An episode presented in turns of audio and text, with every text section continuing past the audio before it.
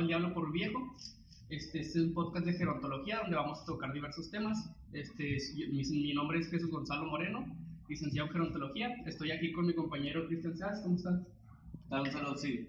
Cristian, tu servidor, aquí en este día tratando de, de hacerlo un poco mejor y compartiendo experiencias, anécdotas, de manera que podamos aprender y envejecer juntos. Así es, mi Cris. Este, mira, pues bueno, bueno, primero que nada, aquí en la cámara, el licenciado Mario Martínez, que no puedo estar hoy aquí en la mesa por unos detalles técnicos, pero pronto estará aquí con nosotros también comentando. Entonces, mi Cris, el tema de este podcast va a ser eh, envejecimiento y pandemia, como bien dice. Este va a ser este, cómo han vivido los adultos mayores esta pandemia. Y más que nada que cómo lo han vivido sería que la gente se dé cuenta de que los adultos mayores han vivido restricciones desde antes de que hubiera pandemia. Entonces, ¿qué te parece si te doy una pequeña introducción?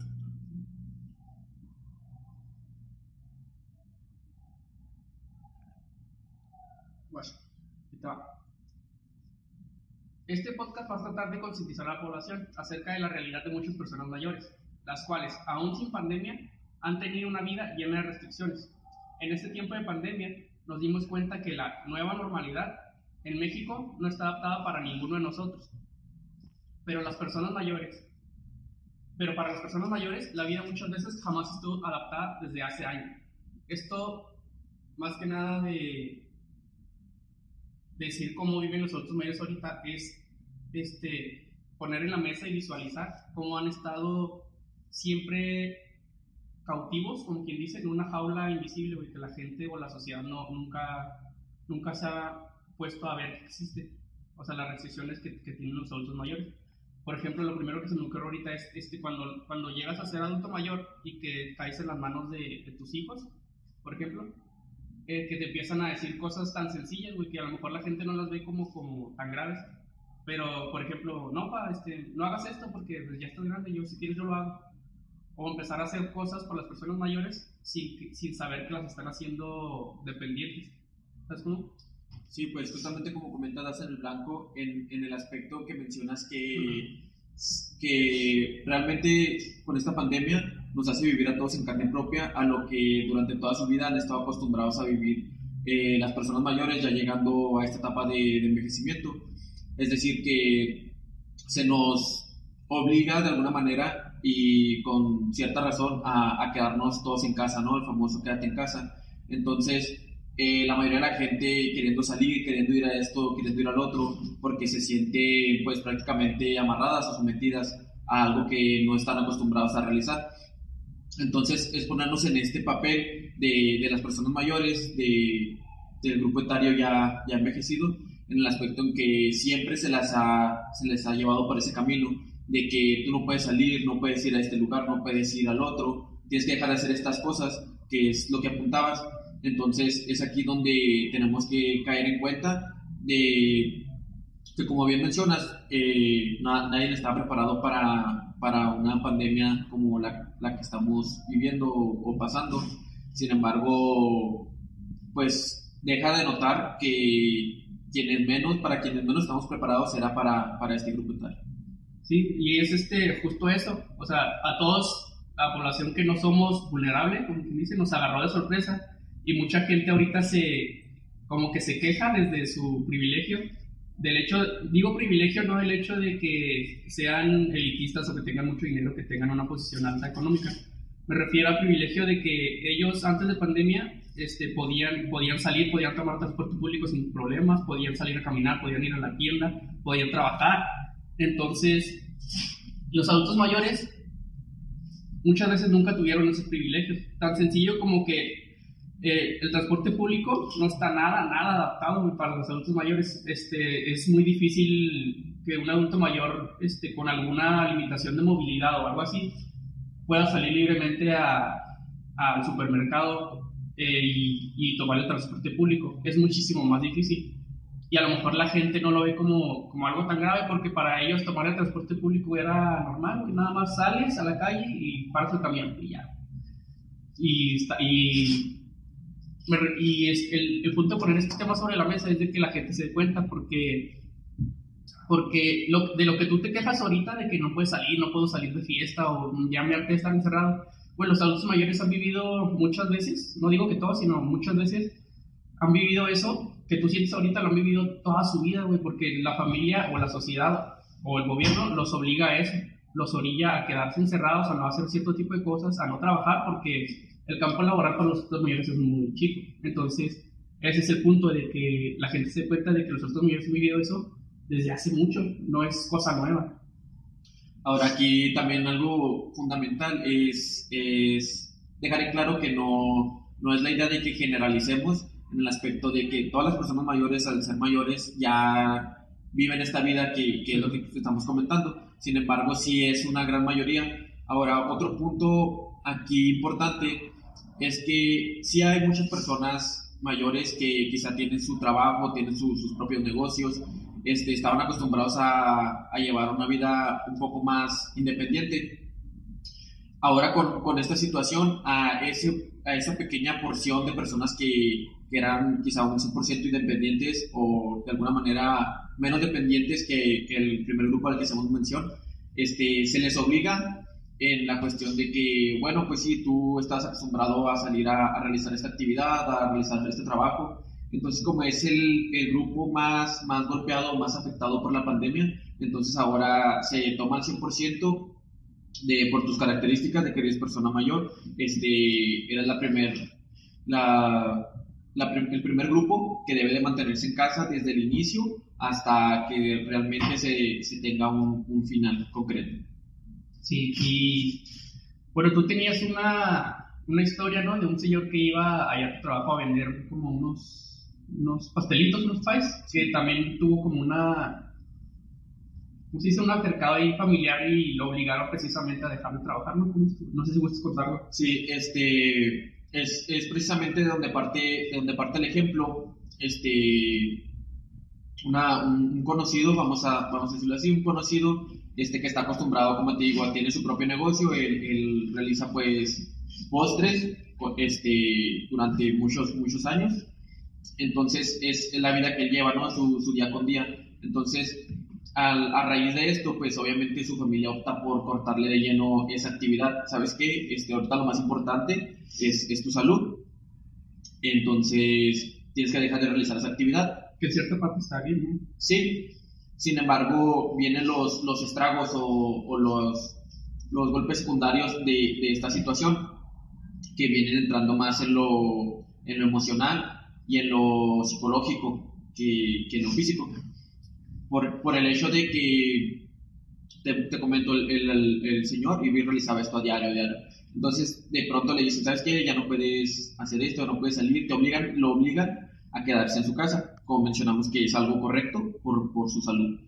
Este, sin embargo, la persona pues entra en depresión, en de, que se, de que está acostumbrado a levantarse todos los días a las 4 o 5 de la mañana para realizar esa actividad.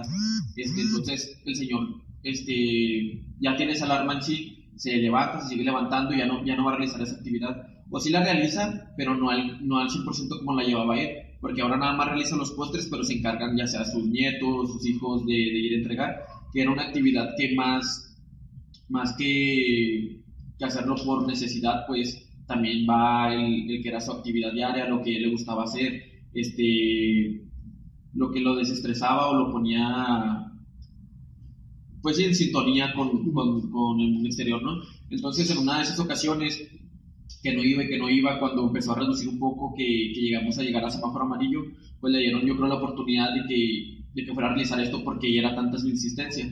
Entonces, al platicar de, de cómo estaba toda esta situación, él expresa y, y, además de que, era una, de, que es una persona muy, muy alegre, al momento que después de cuatro o cinco meses lo miro es algo que, que, se nota, que se nota pues, pues desde lejos de, de su, su, cara, su comportamiento, su actitud, se miraba hasta como un poco más lento en el aspecto de que estaba quizás sacado de, de contexto este, de, de, lo que él venía realizando. Entonces, así como ese caso eh, es es claro que hay muchísimos más de personas que están acostumbradas, no sé, quizá el señor que se le vende burritos o quizá un señor que tenía su negocio de ropa, eh, el que vendía alimentos, todas esas personas que de alguna u otra manera sabemos que, que por necesidad más que nada se, tuvieron, se tuvo que cortar ahí, este, tenemos que ver que al regresar a esta, como menciono, nueva normalidad, ¿cómo van a regresar? ¿Qué, qué preparación estamos teniendo para, para todas esas personas que se les cortó su, a lo que están acostumbrados a realizar, su, su vida diaria, por decirlo así? Este, ¿Cómo es que van a regresar? Este, ¿Qué tan preparados estamos? Es ver los, los golpes secundarios, como te menciono, de, de la depresión en la que pudieron entrar, la ansiedad, este, entre otras, otras situaciones, ¿no? Sí, de hecho, este, para un video que hicimos para el canal de Suro Cheremy, precisamente sobre este tema, eh, leí un artículo de varias pandemias que han habido durante el tiempo. Entonces, eh, leí que cuando, cuando ya se resuelve lo de, lo de la pandemia, este, siempre hay como un estrés postraumático en, en la gente. Entonces, eso de que puntualizas tú sobre si estamos preparados para saber cómo volver, cómo volver a la normalidad, sí es bastante importante porque sí afecta bastante a la salud emocional de las personas. Y más ahorita para las personas mayores, que son las personas que tienen más, este, que son más vulnerables en este sentido. Y, y sí es importante puntualizar eso porque afecta bastante emocionalmente a las personas. Y, por ejemplo, a esta persona ya que tú comentas, este, pues, era, más que su trabajo, era su, como su hobby, como su forma de, de vivir, de distraerse. Y muchas personas mayores, este, cuando íbamos al centro comunitario, lo, lo decían. ¿Sabes que Es que yo trabajo porque, no por necesidad, sino porque si me quedo en mi casa, así decían ellos, ¿verdad? Si me quedo en mi casa, empiezo a pensar puras pendejadas y pues no, me sirve nada. Prefiero salir a trabajar y entonces tu familia te empieza a orillar a ya no trabajes y haces esto y haces esto. Entonces, si le quitas a su persona más que su fuente de ingresos, su, su modo de vivir, güey, así, su modo de vivir, pues sí afecta bastante emocionalmente y pues sí está, está interesante y muy grave. Tenemos que este, saber cómo estar preparados, no solo las personas mayores, sino todos, a cómo regresar a una nueva normalidad. Sí, claro que, que al ser esto algo pues mundial o de lo de la pandemia es algo a lo mejor en lo que no tenemos como mucho sustento, muchos datos de, ah, ok, en cuanto se termine tenemos que hacer esto y esto y esto, porque pues es hacer, es estar haciendo pruebas, ¿no? Con diferentes mecanismos. Pero lo que sí podemos es, es como tener en cuenta estas, estas cuestiones, mencionamos que quizá muchas personas han entrado en, en depresión, perdieron su trabajo, este, porque hubo muchos despidos injustificados o justificados de la manera que sea, este, Otros que perdieron familiares. Sí, claro, que es lo más, lo más importante aquí, ¿no? Este, mencionaba también algún, algunos de los artículos de, que estuve leyendo esta semana, eh, que de, de, alguna u otra manera te, te, te, está golpeando, ¿no? Quizá muchos aún comentan que no, que no han estado en, que no han estado enfermos o que se sigue escuchando de que no, pues es que yo no me he enfermado y he hecho esto y esto. O sea, pues qué bueno, ¿no? Pero de alguna u otra manera te, te tuvo que haber golpeado, como mencionamos, ya sea que perdiste un familiar, que estuviste enfermo, que perdiste un trabajo, que tuviste que este, tener dos, tres meses sin trabajar, como muchos en, en, los meses más, más fuertes que se tuvieron que, que, ir a casa. Este, todas esas situaciones a las, a las que a lo mejor no hemos, no, no estamos viendo los, los efectos secundarios que van a tener entonces es ir teniendo esa, esa preparación, es decir, el, el, prevenir, prevenir todos estos acontecimientos que se puedan venir a posteriori. Y luego, bueno, cambiando un poquito de, de bueno, ¿no te ha tocado, hablando de personas que, que son como, que no creen en que existe el, el COVID, ¿no te ha tocado, por ejemplo, en, el trabajo que de repente entran a casi cubrebocas y todavía te la hacen de pedo, ¿no? Así como que, y no tenía así como que un pedo así. Sí, sí, de hecho, este, actualmente donde trabajo, pues, este, funciones como de, de, encargado, entonces, en esta, en esta, en este lugar, este, pasa mucho eso, que entra la gente sin cubrebocas, de hecho, pues te tienen que checar la temperatura, ponerte el gel, están los tapetes, ¿no? Todas estas medidas sanitarias que, con las que se han obligado a, a todos los lugares que han estado abriendo poco a poco, pues es, es las reglas es que cumplan con esos, con esos establecimientos por, entonces, muchas personas llegan y quieren entrar sin cubrebocas y que, o sea, mencionan mucho, es un, es un restaurante, entonces mencionan mucho de que, eh, pues si vengo a comer, o sea, que piensa que va a estar comiendo con cubrebocas, entonces ya se le hace la aclaración, ¿no? De, no, mire, sabe que para ingresar, para hacer su orden, este, es, es necesario. ya en su mesa, claro que se lo puede retirar y, e ingerir sus alimentos como debe ser. Sin embargo, lo que, lo, que, lo que me llama mucho a mí la atención es ponerme a pensar la magnitud de lo que estamos pasando, o sea, de, de todas, las, todas las muertes, todo lo que se ha tenido que cerrar, lo que se ha tenido que cambiar, modificar, esa, esa gran magnitud, magnitud perdón, comparada con, comparada con, la, con el no entendimiento de las personas este, que quizá eso, ese, ese parámetro es el que ha llevado a que sea tan grave esta, esta pandemia. Este, bueno, a mí también este, así me pasó, así tal cual.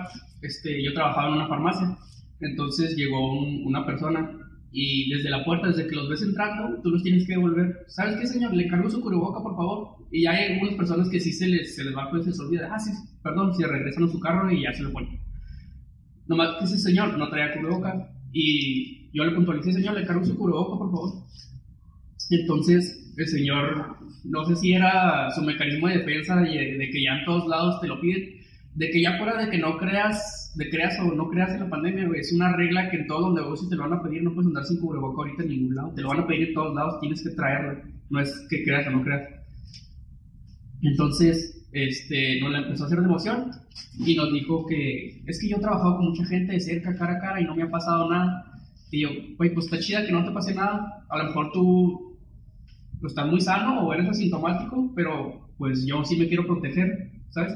Si no quieres hacer boca ahí en tu casa o en donde quieras en tu trabajo, pues es tu problema. Pero si vienes a, a un eh, espacio público, como bien dice, pues tienes que traerlo porque en todos lados te lo van a pedir, ¿sabes? Y si tú no quieres protegerte, pues no te lleves entre las patas a los demás. Entonces, este, si hay un chingo de gente así, sí, Sí, que de hecho, este, pues esas características de, que mucha gente que no, que no hace caso, pero quizá ha contagiado a otros, que no es como que alguien tenga la culpa o no, ¿verdad? Pero, por ejemplo, en, aquí que, que estuvieron haciendo muchas fiestas, ¿no? Cuando estaban pues súper prohibidas y, y, se llegaron a, a encontrar fiestas de 100 o más personas. Entonces, Sí, quizá las personas pues eran de personas de, no sé, de 18 a 25 años, ¿no? Pero quizá en su casa sí tenían a personas más vulnerables, no sé, a sus, a sus abuelos o, algún pariente que tuviera alguna enfermedad, eh, diabetes o, o cualquiera de estas que, que son más propensas a que el virus las afecte de manera más grave. Sí.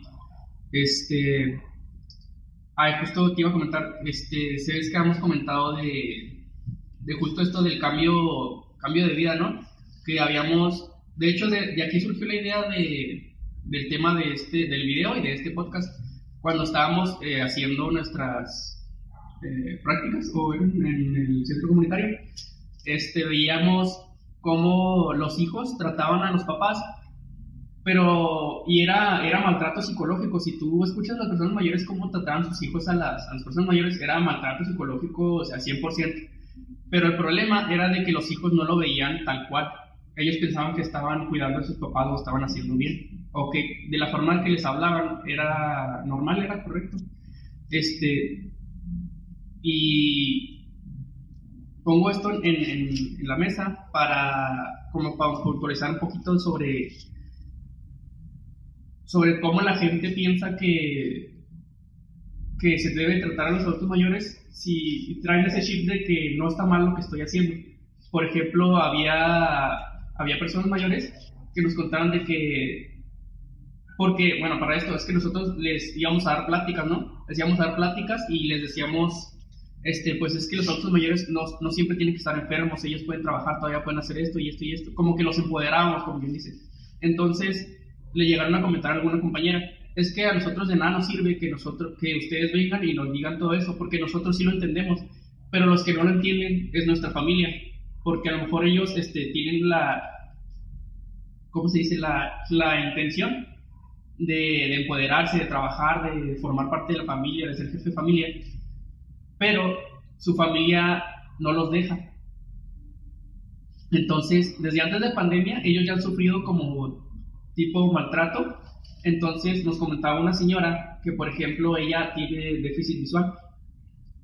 Entonces muchas veces cuando ella iba al baño, este, dejaba un poquito sucio, como quien dice, un poquito sucio, y ella en, lo, en la medida que ella veía, limpiaba un poquito, pero no, no dejaba sucio porque fuera, porque ella no quisiera limpiar. Entonces ella comentaba que su hijo le, le decía, este, ay mamá, ¿cómo eres cochita? ¿Por qué no limpias?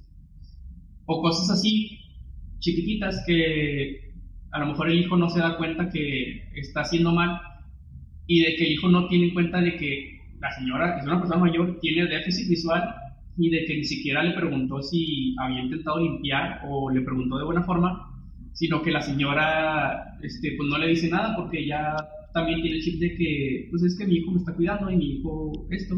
Entonces, es este es eso, ¿no? El chip de no solo los familiares, sino de la gente, de decir de que es que el vecino ya está viejito, ya, ya, este, pues ya no debería ni trabajar, ¿sabes cómo? Y, y así no es, no es tanto el hecho de que la persona mayor no, no quiera salir a, a, empoderarse, a trabajar, a ser, a ser ella misma, a ser este, una persona normal, sino de que todo, toda la sociedad, todo el sistema la obliga a ella también creerse que no, ya no puede hacer muchísimas cosas. Y esto no es ahorita desde pandemia, es desde, desde toda su vida como adultos mayores. Sí, pues aquí entra un, factor sumamente importante, ¿no? Que, que, son los estereotipos, que es a lo que mucho de lo que se pretende cambiar con, con este tipo de, de actividades, vamos a llamarlo de esta manera. Entonces, pronto pues quizá hablemos más a detalle sobre, sobre estas situaciones. Pero aquí pues es justo lo que, lo que se quiere tocar en, en relación de, del tema de, de la pandemia y, y, del envejecimiento. Es que aquí es donde podemos ver, eh, hacer más notar eh, como que la, la, la manera, vamos a decirlo, tan no sé si podríamos llamarlo cruel con el trato el que se le tiene a, tanto, el, tanto en, la, el pensamiento como en la acción que se tiene a, la persona, ¿no? De que no puede realizar esto y no lo vas a realizar y, y hacerlo de manera tan eufórica como señalándole órdenes de lo que tiene o de lo que no tiene que, que hacer en este caso. Y otro, otro fenómeno que, que fue común bueno, a mí me pasó personalmente familiar, pero vamos a hablar de, del tema en general, que es lo del de aula golondrina. Es, precisamente ahora en esta pandemia, este, muchas personas quisieron eh, eh, cuidar de sus padres o de sus abuelos, este, queriéndolos llevárselos a sus casas. Como que vente conmigo, yo te cuido.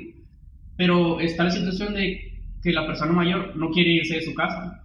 O sea, la persona mayor está cómoda donde está Independiente si vive solo en su casa, pues tiene sus cosas, tiene su cama, tiene su cuarto, él puede hacer lo que quiera en su casa. Entonces entra la situación de que los hijos dicen, es que te tienes que venir conmigo porque yo te voy a cuidar. O sea, como quien dice, les están imponiendo salirse de la comunidad de su casa para este, irse a vivir con, con, con un hijo, con otra familia, con el pretexto de te voy a cuidar, que puede ser que sí sea buena la intención, pero tal vez este, se debería tomar en cuenta la opinión de la persona mayor, que muchas veces no se toma en cuenta.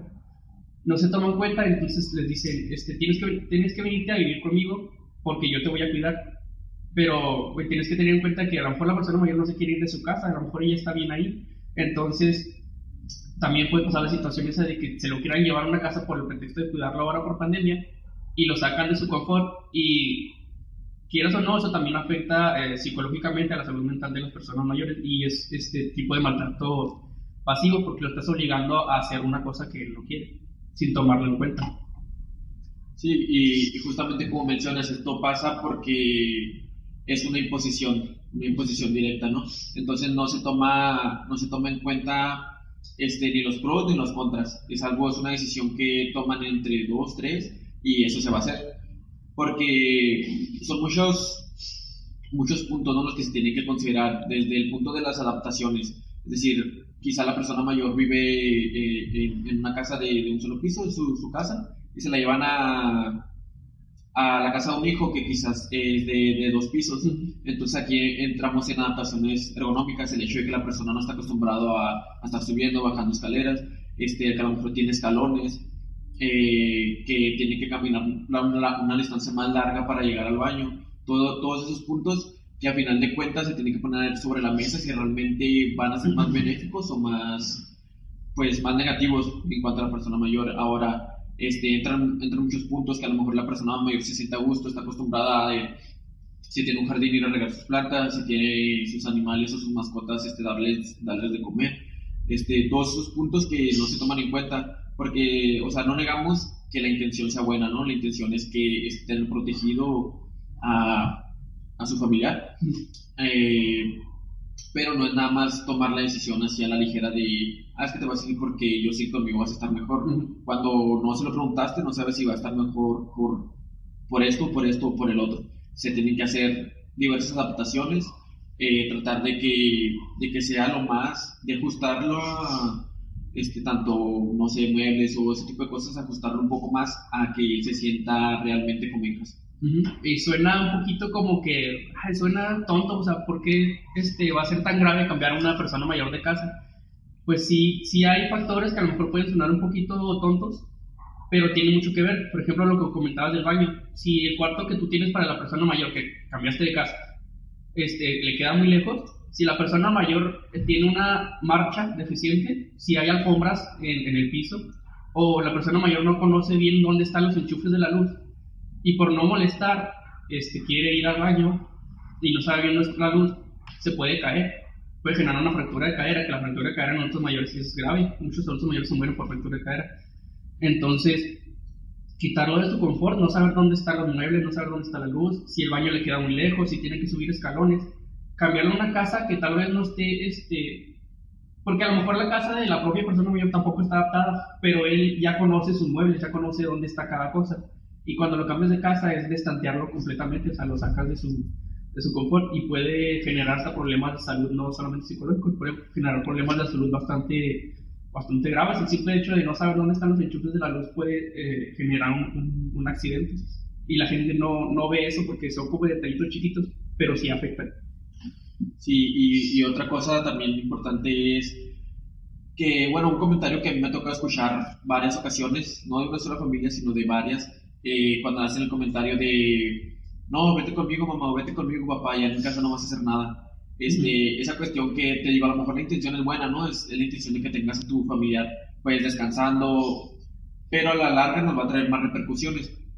Porque, como te comento, la persona mayor a lo mejor está acostumbrada a levantarse, este, limpiar, hacer de comer, darle de comer a, a, las mascotas, eh, hacerlo de la jardinería, todas esas cosas que vas, a, que vas a llegar y te van a decir, no, pues aquí está tu cuarto, este, y comentan, pues, ¿qué hago? No, nada, aquí nosotros vamos a hacer comida, nosotros vamos a lavar, nosotros todo. Entonces, eso genera más complicaciones porque la estás volviendo una persona dependiente, que no le estás dejando hacer actividades y eso lo golpea anímicamente, psicológicamente y muy probable hasta físicamente porque va afectando, como mencionas, en su marcha, este, va teniendo... Una cascada de...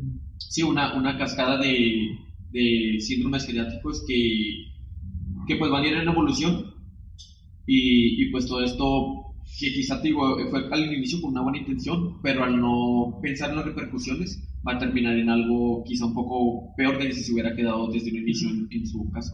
Y fíjate, tan, está tan puesto el chip de, de la familia o de la sociedad de que lo que estoy haciendo no está mal, que cuando pasa algo grave o algún accidente es porque la persona ya estaba viejita. Cuando no se dieron cuenta todo lo que hubo detrás, o sea, poniendo un ejemplo, este caso no es real, esto es un ejemplo nada. O sea, por ejemplo, un hijo que le hizo a una persona mayor, vente a ir conmigo, aquí vas a estar mejor. La persona mayor deja de hacer sus actividades porque el hijo no lo deja, deja de regar las plantas, deja de ir a la iglesia. Este, a partir de eso, tiene menor actividad física, este, empieza a comer menos, menos este, empieza a tener una deficiencia de la marcha, se deprime, y ya cuando la persona mayor está este, muy deteriorada, le preguntas a la, familia, ¿qué le pasó? No, pues es que ella está viejito. Cuando no se dieron cuenta de que todo fue provocado por una cascada de cosas, de que tan simple como eso le quitaste su actividad, dejaste que, lo dejaste que fuera, dejara de ser activo. Simplemente dejar de ser activo ocasionó muchísimas cosas que puede que, que sean fatales para la persona mayor. Y, tan, tan puesto está el chip que cuando pasa algo así, este, se le hace una atribución errónea de decir, ya está viejo. Cuando él era activo, muy activo, él corría, él caminaba, iba a la iglesia, hace un mes. Y en un mes, este, cambió totalmente. Y no es como que una persona en un mes, ah, es que pues es porque ya estaba viejito. Pues no, tiene que, tiene que, tiene que investigarse, tiene que saber que pasaron muchísimas cosas para que llegara a estar en tal grado de deterioro. Y pues sí es este, grave y es por eso que estamos aquí hablando de, de esto. Sí, y pues en relación a esto tenemos uh, una sección de, de, noticias, ¿no? Para, para tomar en cuenta que no son cosas que a lo mejor eh, comentarios o tuyos o míos que, que estamos inventando, hay, hay, noticias, entonces no sé si quieres apuntar algo más antes de pasar a la siguiente sección. No, si quieres pasamos a la sección de noticias. En esta sección, este, cada uno de nosotros va a comentar este, una noticia con respecto a, a envejecimiento, personas mayores o cosas que tienen que ver con gerontología. ¿Quieres empezar tú? ¿Yo? Bien. Esta noticia es este una polémica hace poquito en, en Noruega por las vacunas. Este, se le atribuyeron este, 29 muertes a adultos mayores en Noruega de, y se las atribuyeron a la vacuna de Pfizer. Entonces, murieron primero 29, 29 personas mayores. Entonces, después, o sea, después de varios días o semanas, eh, fueron 33. Entonces, eran personas de 75 años o más. Entonces, como murieron después de que se pusieron la vacuna, la gente lo relacionó con eso. Entonces, la gente, bueno, la noticia nueva se expandió por todo el mundo diciendo que la vacuna te podía matar.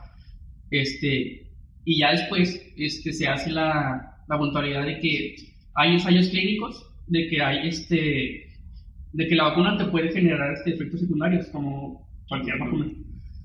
Eh, puede ser este dolor en la zona donde te inyecten, este, fiebre. Y esto puede ser este, leve para cualquier otra persona. Pero, y para las personas mayores puede ser un poquito más grave.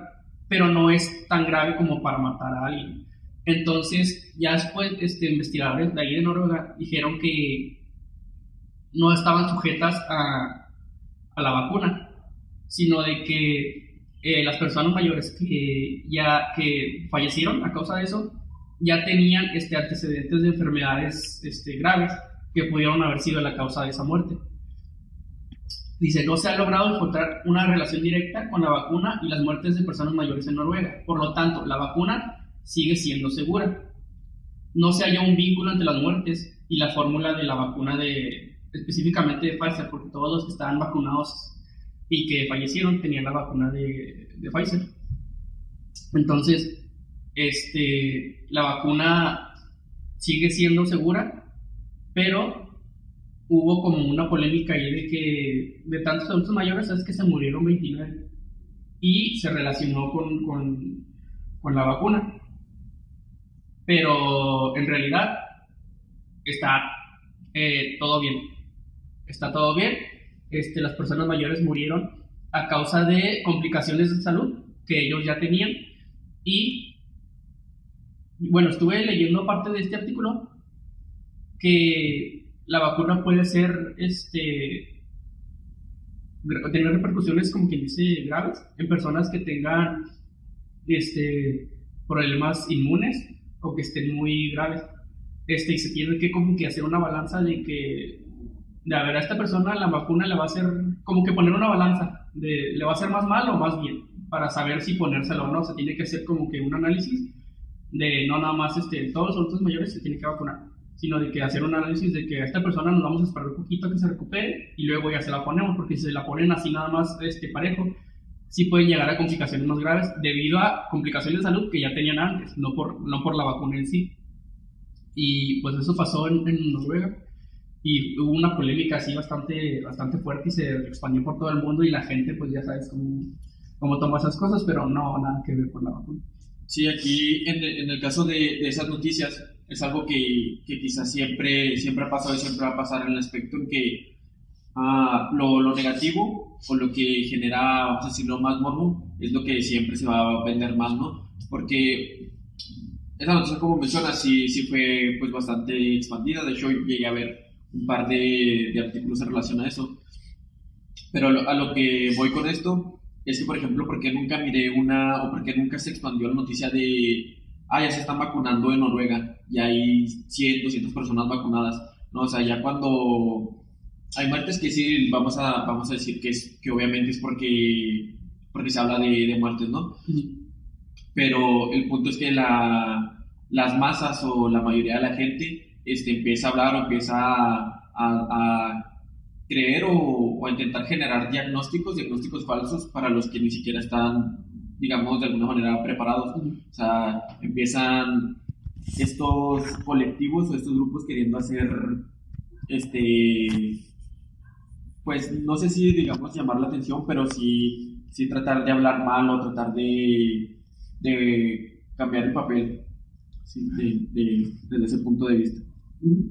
Sí, y este, bueno, este artículo que encontré eh, pues en internet era de, de, una periodista que se llama Azucena Martín. Azucena Martín o Azucena Martín, no sé cómo se, se pronuncia, no tenía tilde.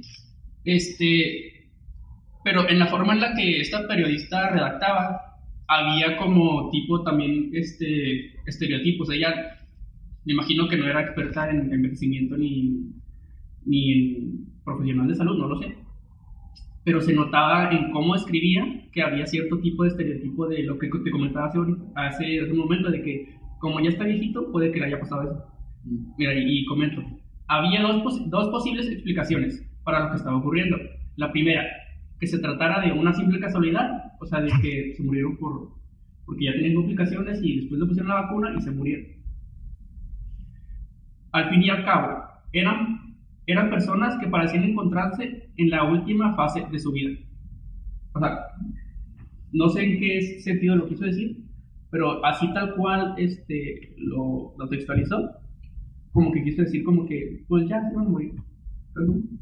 Y con lo cual es incorrecto, es, es erróneo. No, no por ser adultos mayores quiere decir que estén eh, a punto de, de fallecer, claro que no. Y como comentaba este caso del inicio, aquí lo más importante siempre va a ser el no generalizar, ¿no? O sea, no, no puedes decirte el simple hecho de que porque tenga 80 años, ah, sí, ya se va a morir. Este, pues eso es completamente erróneo, ¿no? Sí, igual y, y todo esto de el conocimiento en, cuanto al envejecimiento, pues algo quizá un poco novedoso y, y nos vamos a encontrar mucho, en mucha literatura este, más en, periodistas, este, pues este tipo de casos, ¿no? Que hacen expresiones de ese tipo, que realmente si, por ejemplo, la persona que se encuentra en ese caso, si la persona mayor lee eso, o sea, pues no sabemos cuál sea la, la manera en que lo pueda tomar, ¿no? El, el, golpe anímico que le pueda representar, el que te estés expresando así esa persona que se encuentre entre los 80 y 90 años, quizás en los que hace relación la periodista, y que diga, ah, pues yo tengo 80 años, pues sí es cierto, ya estoy en mi última fase, ¿no? Sí, ya estoy en mi última fase de la vida. Eh, en cuanto a eso, no sé si deseas puntualizar algo más. No, sería todo. Si quieres, vamos con tu nota. A ver, a ver. Bueno, antes, este, para irnos más o menos en relación, comentando un poco de lo que tenía, nos tenía preparado compañero Mario. Eh, su, relación, su, su, su noticia este, venía de, de parte de, del director de la, de la ONU, ¿no? Que ellos en la ONU tenían, en la ONU, perdón, ah, perdón, en la ONU, este, tenían un, como un plan estratégico de cómo se iban a estar repartiendo la, las vacunas. Este, como en todos los países, pues se tiene se tiene priorizado los primeros grupos, que es el, sector salud, luego este, por grupos etarios. Entonces, se tenía, se tenía pensado así, ¿no? Establecido ellos en, un, pues, en una metodología.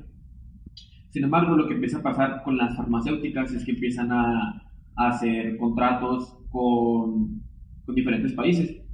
Entonces, aquí lo que pasa es que países desarrollados este, son los que empiezan a acaparar, por decirlo así, la, de manera más masiva las vacunas.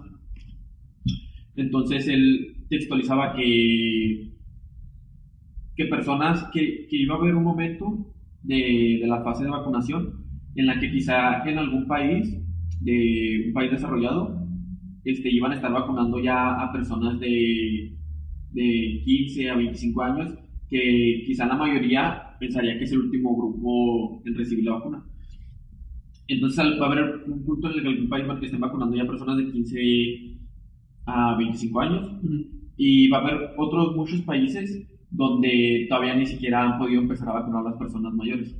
Que es aquí lo, lo importante y que no es algo nuevo, ¿no? Siempre pues, los países más desarrollados o con más dinero pues siempre van a tener más prioridades en muchas cosas. Sin embargo, esta es una, es una, una pandemia, es algo pues mundial que está pasando en todos lados, que nos tendrá que provocar, o más bien provocar empatía entre los, las personas que toman decisiones, este, los, los gobernantes, vamos a decirlo así, y es donde se tendría que hacer quizá el, el seguimiento así realmente se debe hacer esta, de esta manera la, la, fase de vacunación.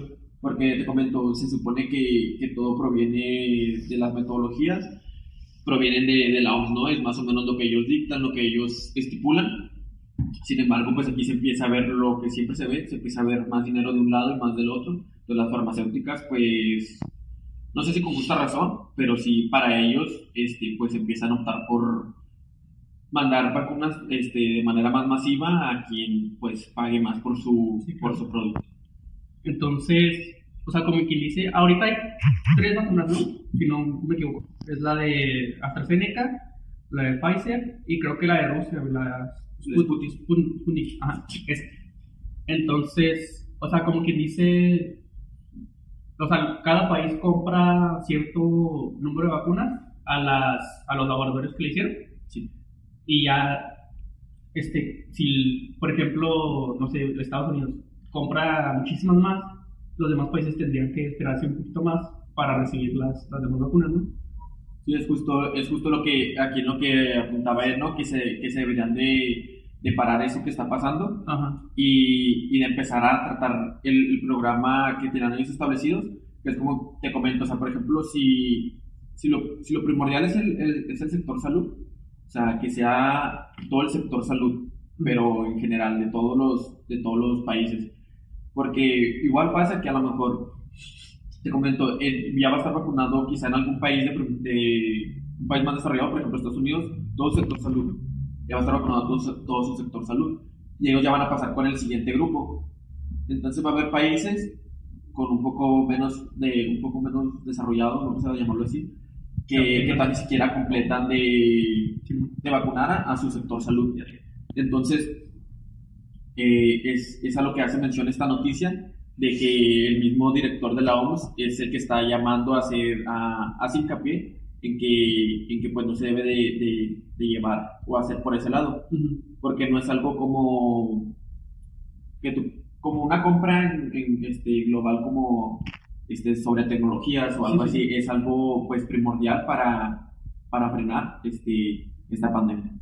Y no hay como, bueno, la verdad yo no, no leí esa nota, no hay como una, como control de, ¿sabes? Este país es el que ha tenido más contagios, este, vamos a darle prioridad primero a este que tiene muchos, muchos, o, o por ejemplo creo que había leído que como China fue la primera que pudo controlar ese, ese rollo, le dieron prioridad a, ciertos países. No sé cómo esté el rollo. a los que tienen unos contagios, es de como que le vamos a dar prioridad a este para que se controle un poquito este rollo y luego ya vamos con los demás. No, no sabes si...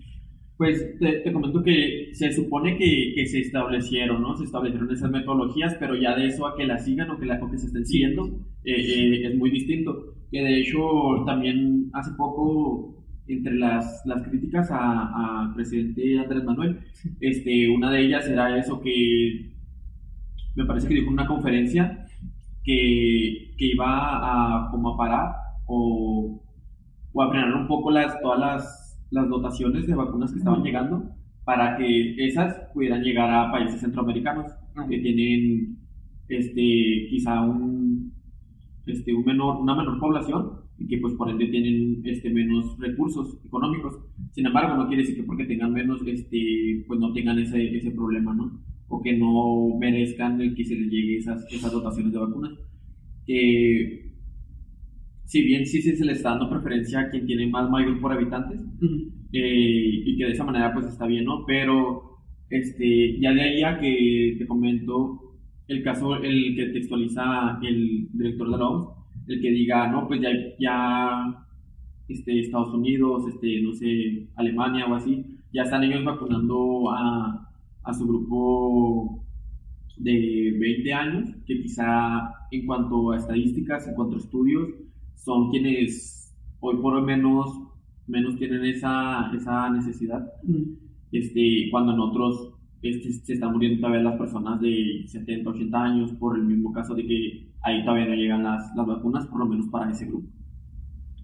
Sí, y este, una, hablando de, o sea, de aquí del contexto mexicano, hubo como una controversia, bueno, todavía, de, o sea, de personas que le exigen al gobierno, de porque el gobierno ya dijo que la vacuna va a ser pareja, o sea, va a ser este, gratuita y para todos sin importar este, tu estatus económico, este, lo que sea, va a ser parejo para todos, te van a ir vacunando poco a poco a toda la población.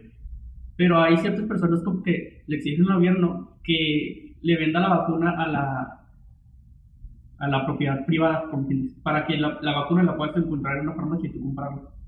O sea, hay mucha gente ahorita en México que le está exigiendo al presidente que venda la vacuna para que la puedan comprar todos.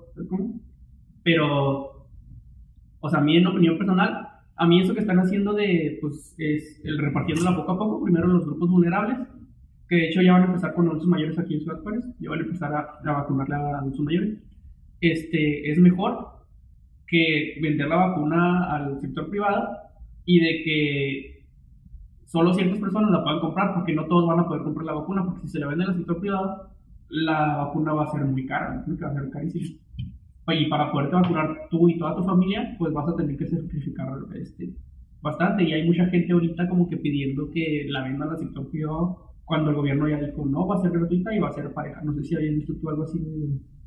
Pues no, no, en realidad no, no he leído sobre eso.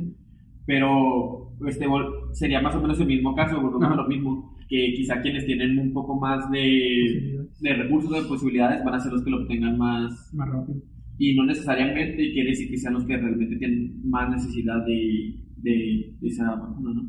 Porque te comento, pues, van a, van estipularían un precio y, y quizá personas que tienen este, enfermedades crónico-degenerativas a las que les podría golpear más el virus, este, no necesariamente todos ellos tienen los recursos necesarios como para pues conseguir la, las las, las, vacunas. Entonces, de esta manera, ellos son un grupo al que, se, al que se les va a dar un poco más de prioridad por las, las enfermedades que, que, tienen.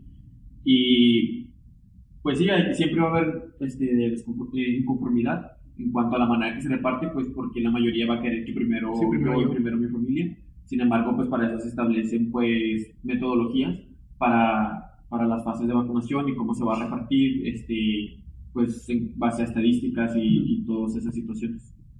Y este, bueno, cabe aclarar que ya estamos en, empezando las fases de vacunación, lo que no quiere decir que ya podemos, este, ya podemos quitarnos las medidas de sana distancia, de, tenemos que seguir respetando todas las reglas de prevención hasta que ya haya un punto donde ya la mayoría estemos vacunados, hasta que todos estemos vacunados. Tenemos que seguir este, las pautas de, de salubridad hasta que hasta que se nos indique, ¿no? Porque ya hay personas que, pues como ya está empezando la vacunación, piensan que ya esto va a ser, va a bajar así, cuando pues, en realidad no es así, lleva un proceso muy, muy, largo, somos muchos, mucha, mucha gente.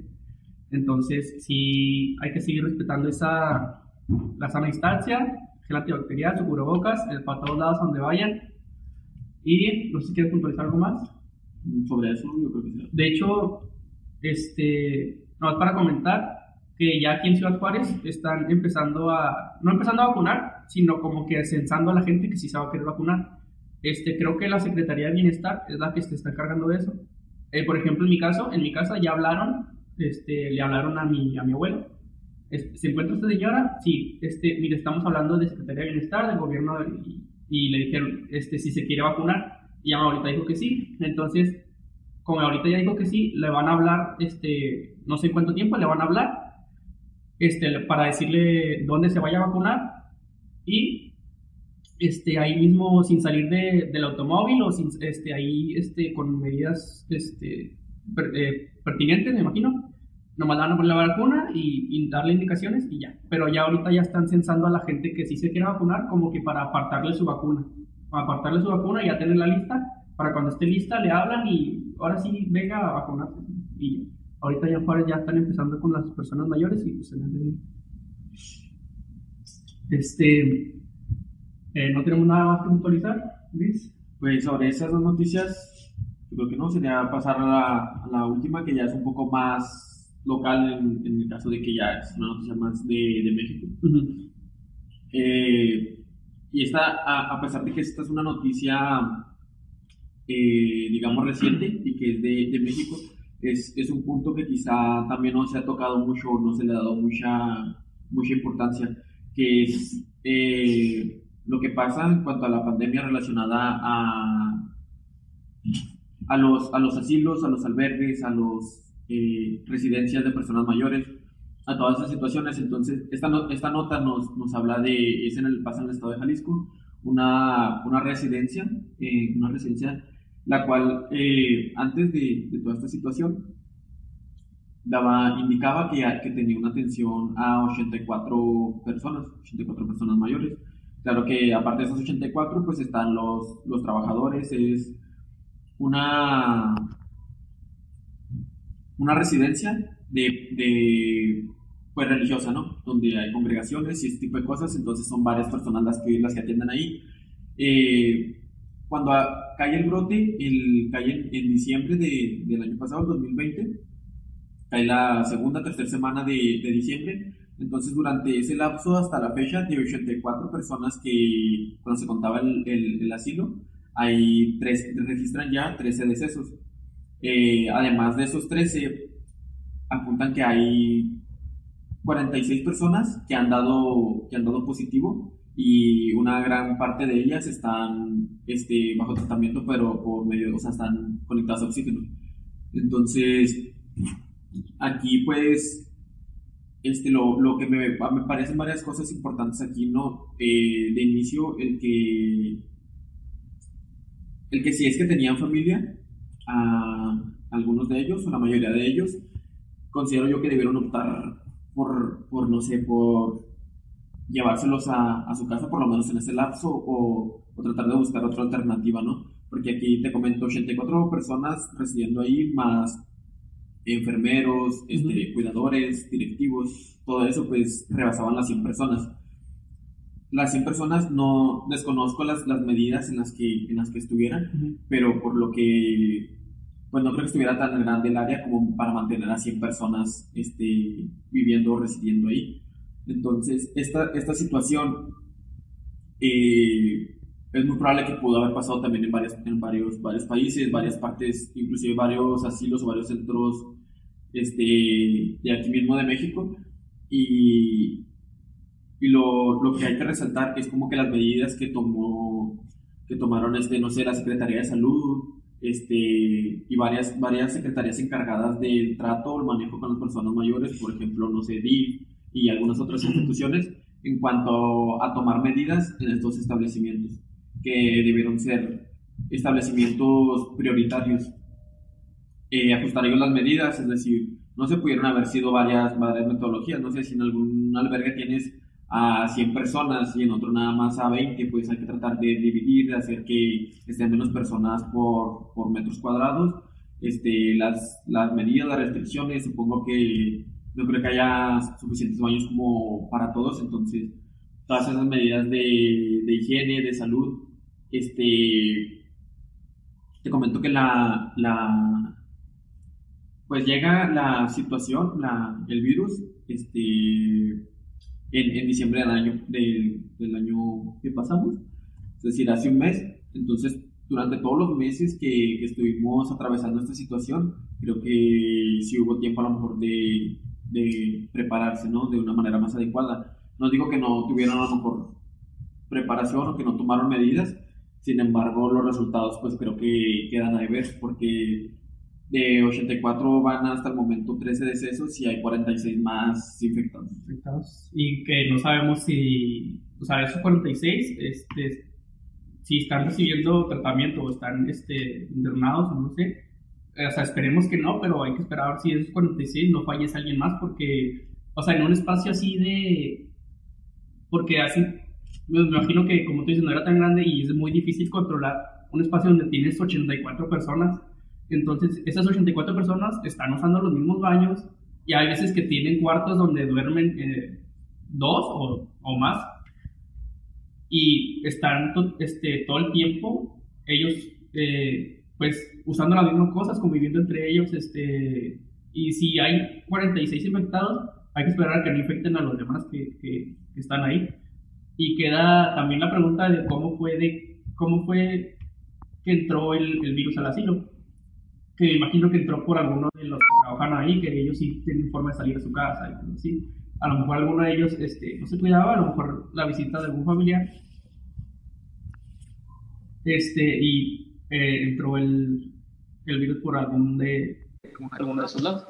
de, asilos, yo, yo, personalmente, yo, yo, estoy, en, contra de los asilos. por la forma, que, se manejan, ahorita. Por, el sistema, que, tienen ahorita. Creo que debería haber un sistema diferente. Pero, a, cómo se, manejan, los asilos ahorita, yo estoy sí, este, totalmente en contra. Este, no sé si quieras, este, este, puntualizar algo más. Eh, en cuanto en cuanto a eso, pues sí, no hay muchas cosas que podríamos, podríamos analizar, eh, podríamos detallar de, lo, de los asilos, de las, de las maneras que se manejan, porque te comento que de las 46 personas, este, pues hay algunas también personas que son trabajadores de ahí, entonces, si por ejemplo te toca tener el, al cuidado a un paciente que tiene, que tiene, que está infectada, entonces al, a lo mejor al siguiente turno te va a tocar con una que no, entonces pues ahí quizás por eso es que ha sido tan rápida la, la propagación de, del virus, por lo menos en este, en este establecimiento, que habría que, no sé, indagar de, en otros lugares si quizás está pasando lo mismo o, o, o si en los lugares que no pasó, qué medidas tomaron o, o cómo fue su manejo para que no llegaran a, a esta gravedad, ¿no? Como en este, en este lugar. Este, este, pues, pues, bueno, creo que por, el, por este capítulo sería todo. Este, no sé quieres agregar algo más, Chris. Eh, no, pues agradeciendo, agradeciendo a todos y al compañero Mario que por esta ocasión no pudo estar en, en sintonía con nosotros. Está muy bien. Este, este, para, para, el próximo capítulo vamos a tratar de, tener un, un, invitado muy interesante que es este pues, experto también en temas de envejecimiento. Vamos a ver si podemos contactar con él para el próximo, capítulo. aquí tenerlo con nosotros. Este, este bueno, esto sería todo por, por, el, momento. Este, muchas gracias. Este, no, olviden, este, seguirnos, en nuestras redes. redes. Este, Suro Cherami en Gerontología en Facebook, también en, YouTube. Y, más, sabe el diablo, por viejo en Spotify y en cualquier este, plataforma de, de, de, podcast en la que, la que nos quieran buscar. Entonces, eso sería todo. Nosotros somos Suro Cherami. Envejeciendo juntos.